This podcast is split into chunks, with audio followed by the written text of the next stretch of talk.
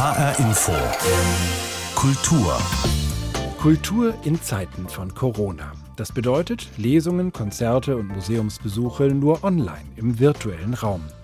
Hinzu kommen als nicht digitale Möglichkeiten das Buch, am besten bestellt beim Buchhändler an der Ecke und, solange es noch geht, der Spaziergang mit neuem Blick auf unsere Umgebung. Sightseeing zu Hause sozusagen. Wer sich für moderne Architektur interessiert, findet vielfältige Anregungen zum Lesen, Schauen und Erkunden in einem Architekturführer für die Metropolregion Frankfurt-Rhein-Main, der gerade erschienen ist. Wir fanden genau die Gegensätze eigentlich das ganz Interessante, nicht nur bei der Stadt Frankfurt, sondern auch bei der Region. Deswegen haben wir in Frankfurt neben den hohen Häusern auch die kleinen Altstadthäuser mit drin von der neuen Altstadt. Und genauso haben wir dann auch neben den Städten, den weiteren Städten der Rhein-Main-Region eben auch die kleinen Orte, die eher etwas versteckt vielleicht auch liegen im Grünen. Sagt Anna Scheuermann, eine der Autorinnen. Ich spreche mit ihr in dieser Sendung. Außerdem Neue Heimat. Das Deutsche Architekturmuseum beleuchtet eine sozialdemokratische Utopie. Und Murder Most Foul, ein neuer Song von Bob Dylan. Die Kultur in HR Info mit Christoph Schäffer. Wenn es um sehenswerte moderne Architektur geht, dann fällt uns alles Mögliche ein, aber nicht die Siedlungen der neuen Heimat. Was das gewerkschaftseigene Wohnungsbauunternehmen in den 60er und 70er Jahren an den Rändern bundesdeutscher Städte baute, hat heute keinen guten Ruf. Betonburgen, Trabantenstädte, soziale Brennpunkte, so lautet das Urteil. Dass das Unternehmen selbst in den 80er Jahren infolge eines Finanzskandals zusammenbrach, macht die Sache nicht besser.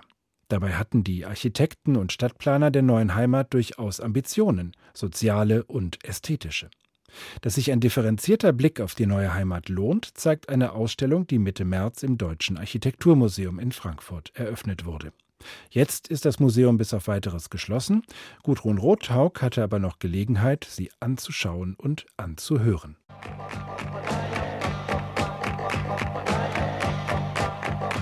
Wohnungen, Wohnungen und nochmals Wohnungen. Über 450.000 Wohnungen baute die neue Heimat in der Zeit des Wiederaufbaus und des Wirtschaftswunders. Man arbeitete an besseren Wohn- und Lebensformen mit einem direkten Draht zur Politik, effizient und immer am Puls der Zeit. Die besten Leute holen, sehr groß denken und sehr groß planen, und das auf hoher Qualität durchziehen bei bezahlbaren Preisen. So beschreibt Peter Katschula-Schmal, Direktor des Architekturmuseums, das Erfolgsrezept. Fast 40 Jahre sind seit dem Ende der neuen Heimat vergangen, seit 1982, als der Baukonzern wegen Korruption und Missmanagement zusammenbrach und Millionen von Mietern um ihr Zuhause bangten. Der Schock und die Scham waren wohl so groß, dass der gesamte Archivbestand der neuen Heimat einfach weggeworfen wurde. Aber das Hamburger Architekturarchiv rettete das Material und Kuratorin Hilde Strobel hat daraus eine sehenswerte Ausstellung zusammengestellt. Man läuft durch einen Parcours der Bauten, sieht historische Fotografien, Modelle und Zeichnungen. Die Gartenstätte der 50er Jahre darunter auch die heimelig wirkende Siedlung Auefeld in Kassel, bis hin zu den Großsiedlungen der 70er Jahre. Von ersten mittelgroßen Siedlungen vom Wohnungsbau für 1000, 2000 Menschen bis hin zum überdimensionierten Städtebau wie in Neuperlach, eine Siedlung, die für 80.000 Bewohner angelegt war. Kuratorin Hilde Strobel hat auch das riesige Originalmodell von Neuperlach in die Ausstellung geholt. Es zeigt die unglaublichen Dimensionen der Trabantenstadt am Rande Münchens, dem größten Siedlungsprojekt der neuen Heimat überhaupt, neben der neuen Fahr in Bremen mit ihren unzähligen durchgrünten Zeilenbauten. Die Großsiedlungen sind als Betonalbträume in Verruf geraten, doch die Außensicht auf so manche mancher Siedlung sei oft negativer als die Innensicht. In vielen der Siedlungen leben die Menschen sehr gerne, weil auch damals sehr viel Wert gelegt wurde auf große Grünflächen, auf Parks, die verschiedenen Nutzungen in Zonen zugeordnet waren. Siedlungen, die heutzutage entwickelt werden, haben diese Freiräume nicht mehr.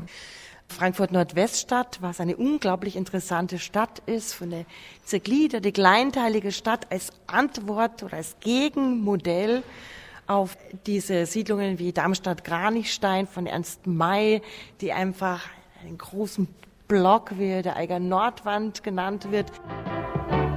Dies Haus, das zeigt der erste Blick, ist neu erbaut, modern und schick. Jedoch, was wirklich in ihm steckt, das bleibt dem ersten Blick verdeckt. Die neue Heimat agierte innovativ und medienwirksam mit Werbefilmen etwa für Wohnungen mit variablen Grundrissen. Als die Nachfrage nach Wohnungen abnahm, erschloss die neue Heimat neue Märkte. Man baute nun nicht mehr nur gemeinnützig, aber immer superlativer. Kliniken, Einkaufs- und Kongresszentren und eines der wildesten Projekte, erzählt Kuratorin Hilde Strobel, war das Alsterzentrum in Hamburg, das aber wegen Protesten dann nicht gebaut wurde. Eine Überbauung für St. Georg in Hamburg, also eines Altstadtviertels, das heute sehr beliebt ist. Und man wollte ein riesen Monster mit fünf oder sechs Türmen und 63 Stockwerke hoch quasi über St. Georg stülpen weil man immer wieder der Kritik ausgesetzt war, dass diese neuen Städte, die Trabantenstädte, Entlastungsstädte an den Rändern der eigentlichen Städte nicht so urban sind. Der heutigen Perspektive undenkbar. Das wäre damals eines der größten Häuser überhaupt weltweit gewesen. Wie gut vernetzt der gewerkschaftseigene Wohnungsbaukonzern war und mit welchem Fortschrittsglauben man ans Werk ging, das zeigen Interviews mit Politikern und Zeitzeugen.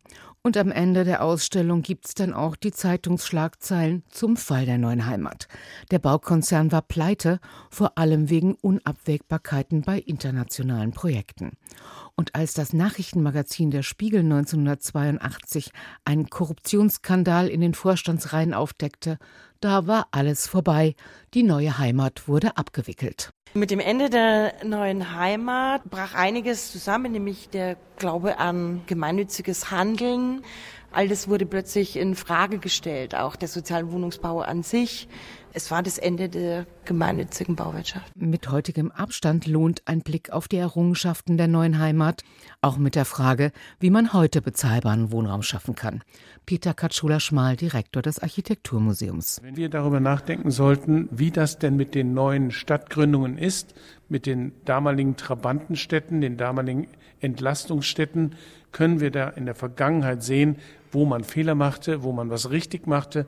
Was können wir aus den 70er, 60er Jahren lernen? Eine empfehlenswerte Ausstellung, die auch die Sozialgeschichte der BRD zeigt und das Ende einer Epoche markiert, das Ende der Gemeinnützigkeit, nicht zuletzt auch eine Reaktion auf den Betrugsskandal der neuen Heimat. Gudrun Rothaug über die Ausstellung Die neue Heimat, eine sozialdemokratische Utopie und ihre Bauten. Nach Ende der Corona-Krise wird sie wieder zu sehen sein im Deutschen Architekturmuseum in Frankfurt. Bis dahin vermittelt der in der Edition Detail erschienene Katalog Eindrücke und Hintergründe. Für Mai und Juni hatte das Architekturmuseum Exkursionen zu Siedlungen der neuen Heimat im Rhein-Main-Gebiet geplant, etwa nach Darmstadt, Kranichstein oder an den Ben-Gurion-Ring in Frankfurt. Vielleicht können die ja schon wieder stattfinden. Eine Einladung zu Architekturtouren ist auch der neue Architekturführer aus dem Verlag Dom Publishers für die Metropolregion Frankfurt-Rhein-Main. Denn er stellt nicht nur herausragende Bauten der letzten 100 Jahre mit Fotos und kurzen Texten vor, sondern er macht auch Vorschläge für Radtouren kreuz und quer durch die Region. Darmstädter Jugendstil und die Arrival City Offenbach, Wiesbadener Kurstadtpomp und Frankfurt mit seinem Mix aus Skyline und neuer Altstadt, all das lässt sich mit diesem Architekturführer neu entdecken. Projektleiterin und eine der Autorinnen des Buchs ist Anna Scheuermann. Ich habe mit ihr gesprochen und sie zunächst gefragt, ob denn die Frankfurter Hochhäuser eine alles überragende Rolle in ihrem Buch spielen auf jeden Fall mussten wir die Hochhäuser mit reinnehmen. Das ist natürlich klar und das ist auch für uns tatsächlich prägend für die Stadt Frankfurt. Aber wir fanden genau die Gegensätze eigentlich das ganz Interessante, nicht nur bei der Stadt Frankfurt, sondern auch bei der Region. Deswegen haben wir in Frankfurt neben den hohen Häusern auch die kleinen Altstadthäuser mit drin von der neuen Altstadt. Und genauso haben wir dann auch neben den Städten, den weiteren Städten der Rhein-Main-Region eben auch die kleinen Orte, die eher etwas versteckt vielleicht auch liegen im Grünen teilweise teilweise und auch dort einfach Projekte, die sonst vielleicht nicht auffallen, die uns aber einfach ganz wichtig waren und die für uns eben auch einfach prägend waren für die Leute, die hier leben, denn es pendeln einfach wirklich sehr viele Leute hier in der Region und das wollten wir auch abbilden, die eher außerhalb von Frankfurt wohnen, aber in Frankfurt arbeiten und damit sich auch noch mal ihre eigene Region ein bisschen tatsächlich erkunden konnten.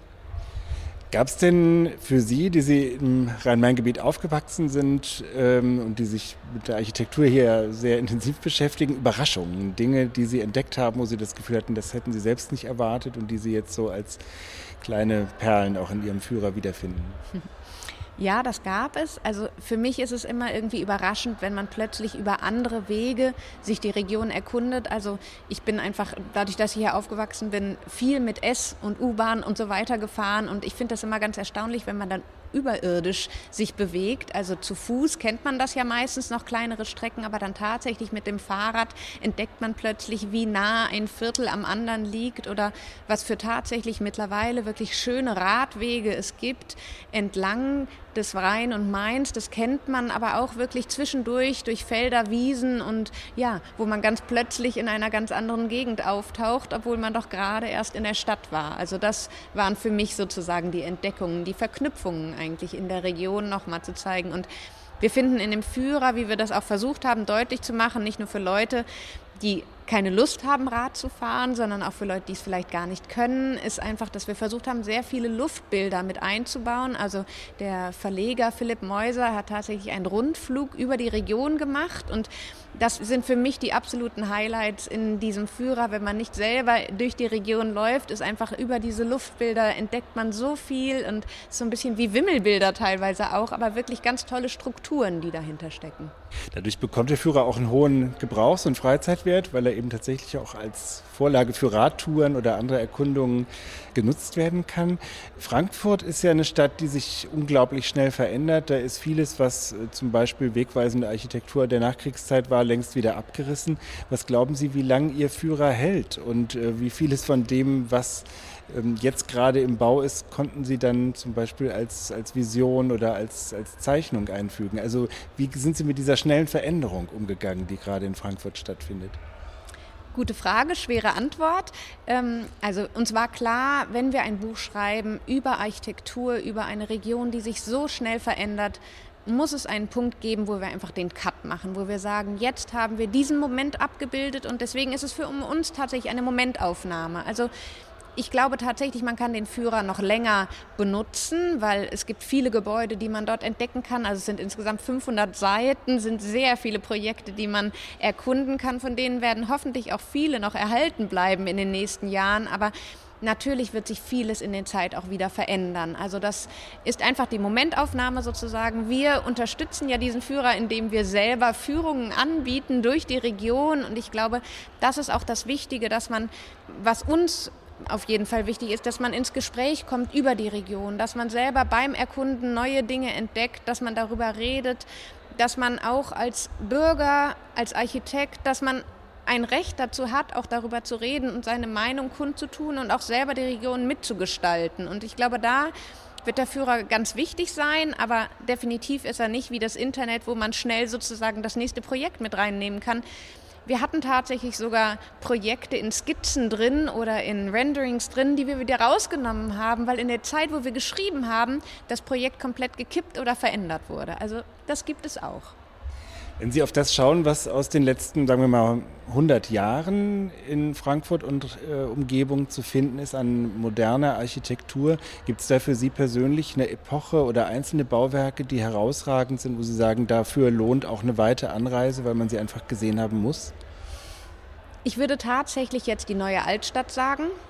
Ähm, ich habe das viele Jahre nicht gedacht, dass ich das sagen würde, aber ich finde, da ist etwas wirklich Herausragendes geschaffen worden. Natürlich sieht es jetzt noch sehr neu alles aus, was dort geschaffen wurde. Es ist gerade frisch eröffnet. In manchen, an manchen Stellen eröffnen erst die ersten Läden oder die ersten Leute ziehen ein. Aber ich finde, das ist ein Baustein, der sehr gut dazu beiträgt, zu zeigen, welche Geschichte die Stadt hat, aber gleichzeitig auf eine moderne Art und Weise etwas zu schaffen, dass man auch die Räume nutzen kann. Also eben kein Disneyland, wo hinter den Fassaden was ganz anderes passiert, sondern wirklich Wohnungen zu schaffen, natürlich nur für eine gewisse Anzahl an Menschen, die auch nur das gewisse Geld haben, aber schöne Plätze zu schaffen. Die Stadtbevölkerung hält sich im Sommer dort auf, trinkt einen Wein, trinkt einen Kaffee, unterhält sich, flaniert dadurch. Also das finde ich für mich tatsächlich etwas, was äh, auf jeden Fall den Besuch lohnt. Und Ansonsten gibt es ganz unterschiedliche Dinge für ganz unterschiedliche Geschmäcker. Also ich weiß zum Beispiel von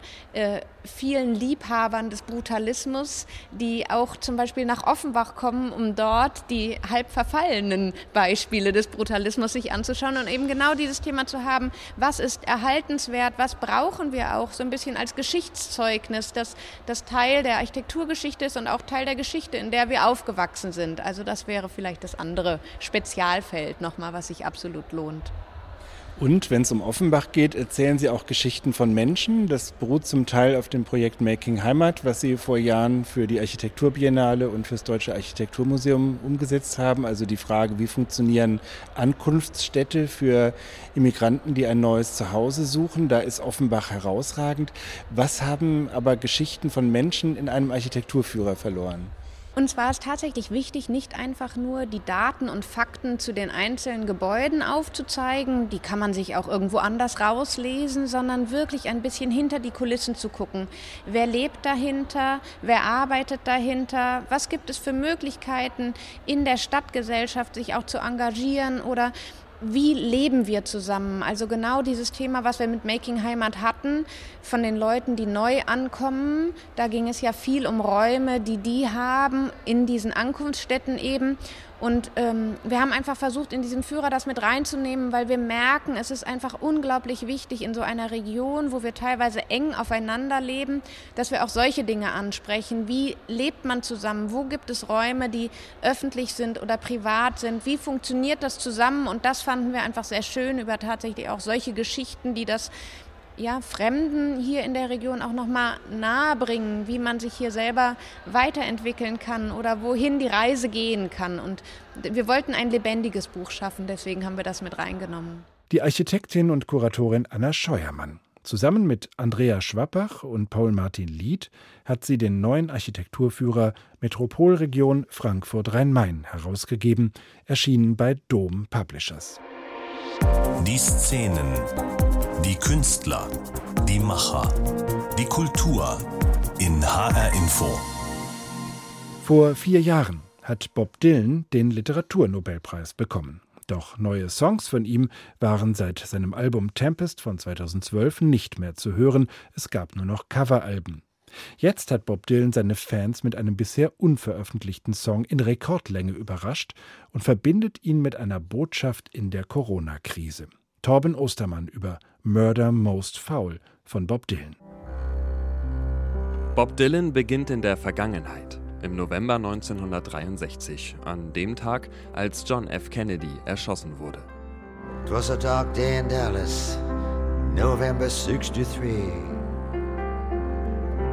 A day that would live on in infamy. President Kennedy was a riding high. Good day to be living and a good day to die. Keine Werbung vorab, keine Pressekonferenzen, kaum Äußerungen des Künstlers. Nur auf Twitter ein paar Sätze, dass da was Neues kommen würde, beziehungsweise was Altes, denn Murder Most Foul wurde bereits vor einiger Zeit aufgenommen, schreibt Bob Dylan. Er will mit dem Song Danke sagen für die Unterstützung und Loyalität seiner Fans. Of course we do. We know who you are. Then they blew off his head while he was still in the car. Shot down like a dog in broad daylight. Es ist Dylans erste Neuveröffentlichung seit einigen Jahren und gleichzeitig seine längste. Fast 17 Minuten nimmt er sich Zeit für seine Reise in die Vergangenheit, eine musikalische Reise durch sein langes Leben. Vom Attentat auf John F. Kennedy am Anfang eilt er weiter, ist in Woodstock und bei den Beatles. Der 78-Jährige nennt Dutzende Songs verschiedener Künstler. Melodien, die sein Leben und das ganzer Generationen prägten.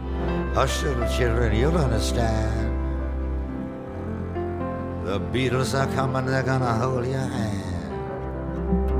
Slide down the banister, go get your coat. Der Zeitpunkt der Veröffentlichung dieser düsteren Ballade dürfte kein Zufall sein. Im ganzen Land, ja auf der ganzen Welt breitet sich die Angst vor dem Coronavirus aus. Es wirkt, als wolle Bob Dylan seine Fans wissen lassen, dass er ihren Schmerz spüre. So einig wie selten sind sich dieser Tage die Musikkritiker. Murder Most Foul solle zeigen, wie wichtig Musik in Zeiten der Krise sei. Wenn alles auf der Welt falsch zu sein scheint, ist vielleicht der Lieblingssong das einzige, was Sinn macht. Play, please don't let me be misunderstood. Play it for the first lady, she ain't feeling too good. Play down Henley, play Glenn Fry. Bob Dylan schweift ab, scheint sich manchmal zu verlieren. Murder Most Foul ist eintönig und zugleich eindrucksvoll. Seine Fans zeigen sich begeistert, mussten sie zuletzt doch immer lange warten, um neues Material ihres Idols hören zu können. Dieser beendet seine Twitter-Botschaft mit den Worten: Bleibt in Sicherheit und seid wachsam. Euer Bob Dylan.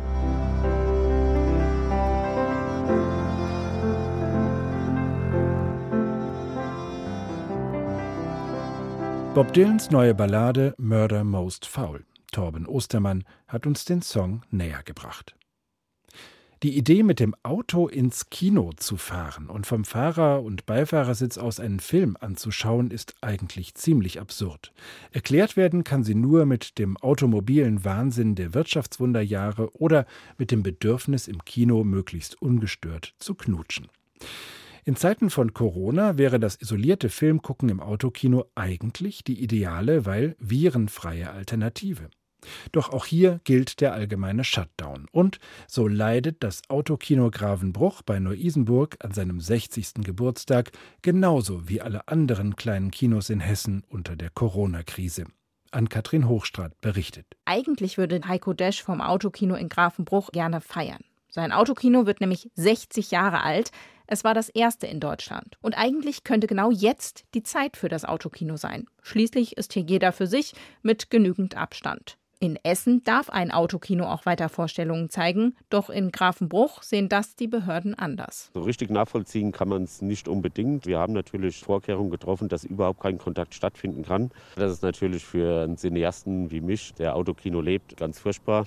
Ganz klar, und ich kann den Tag kaum erwarten, dass wir endlich wieder die Kassen öffnen können. Kein Popcorngeruch, ein leeres, kaltes Foyer, die Türen zum Kinosaal geschlossen. So verwaist war das Kino Traumstern in Lich bei Gießen in 37 Jahren Geschichte noch nie. Gerade steht hier fast alles still. Nur die beiden Betreiber kommen regelmäßig her und machen Papierarbeit, die trotz allem anfällt.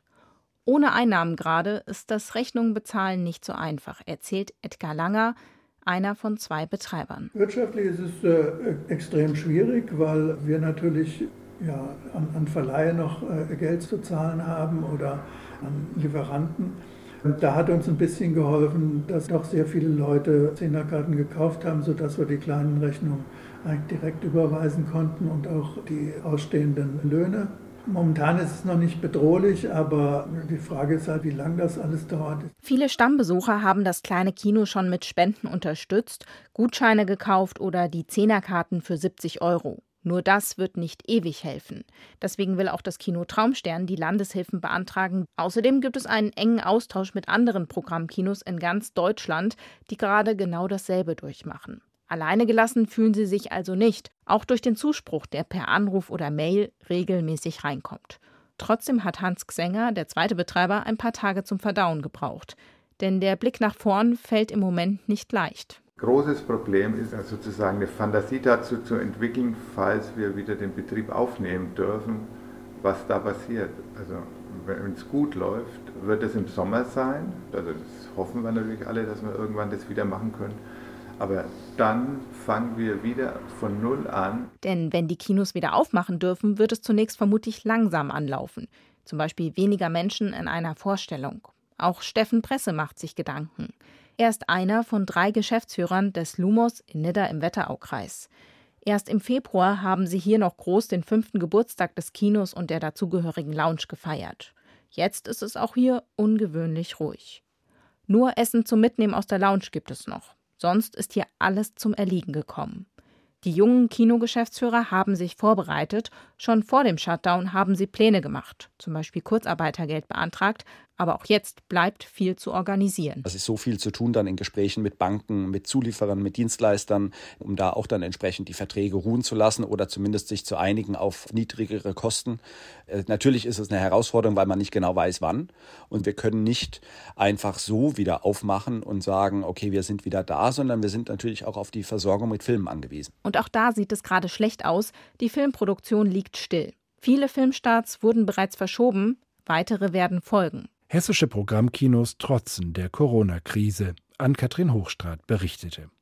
Und das war die Kultur in HR Info. Diese Sendung gibt es als Podcast bei hrinforadio.de und in der ARD Audiothek. Mein Name ist Christoph Schäffer.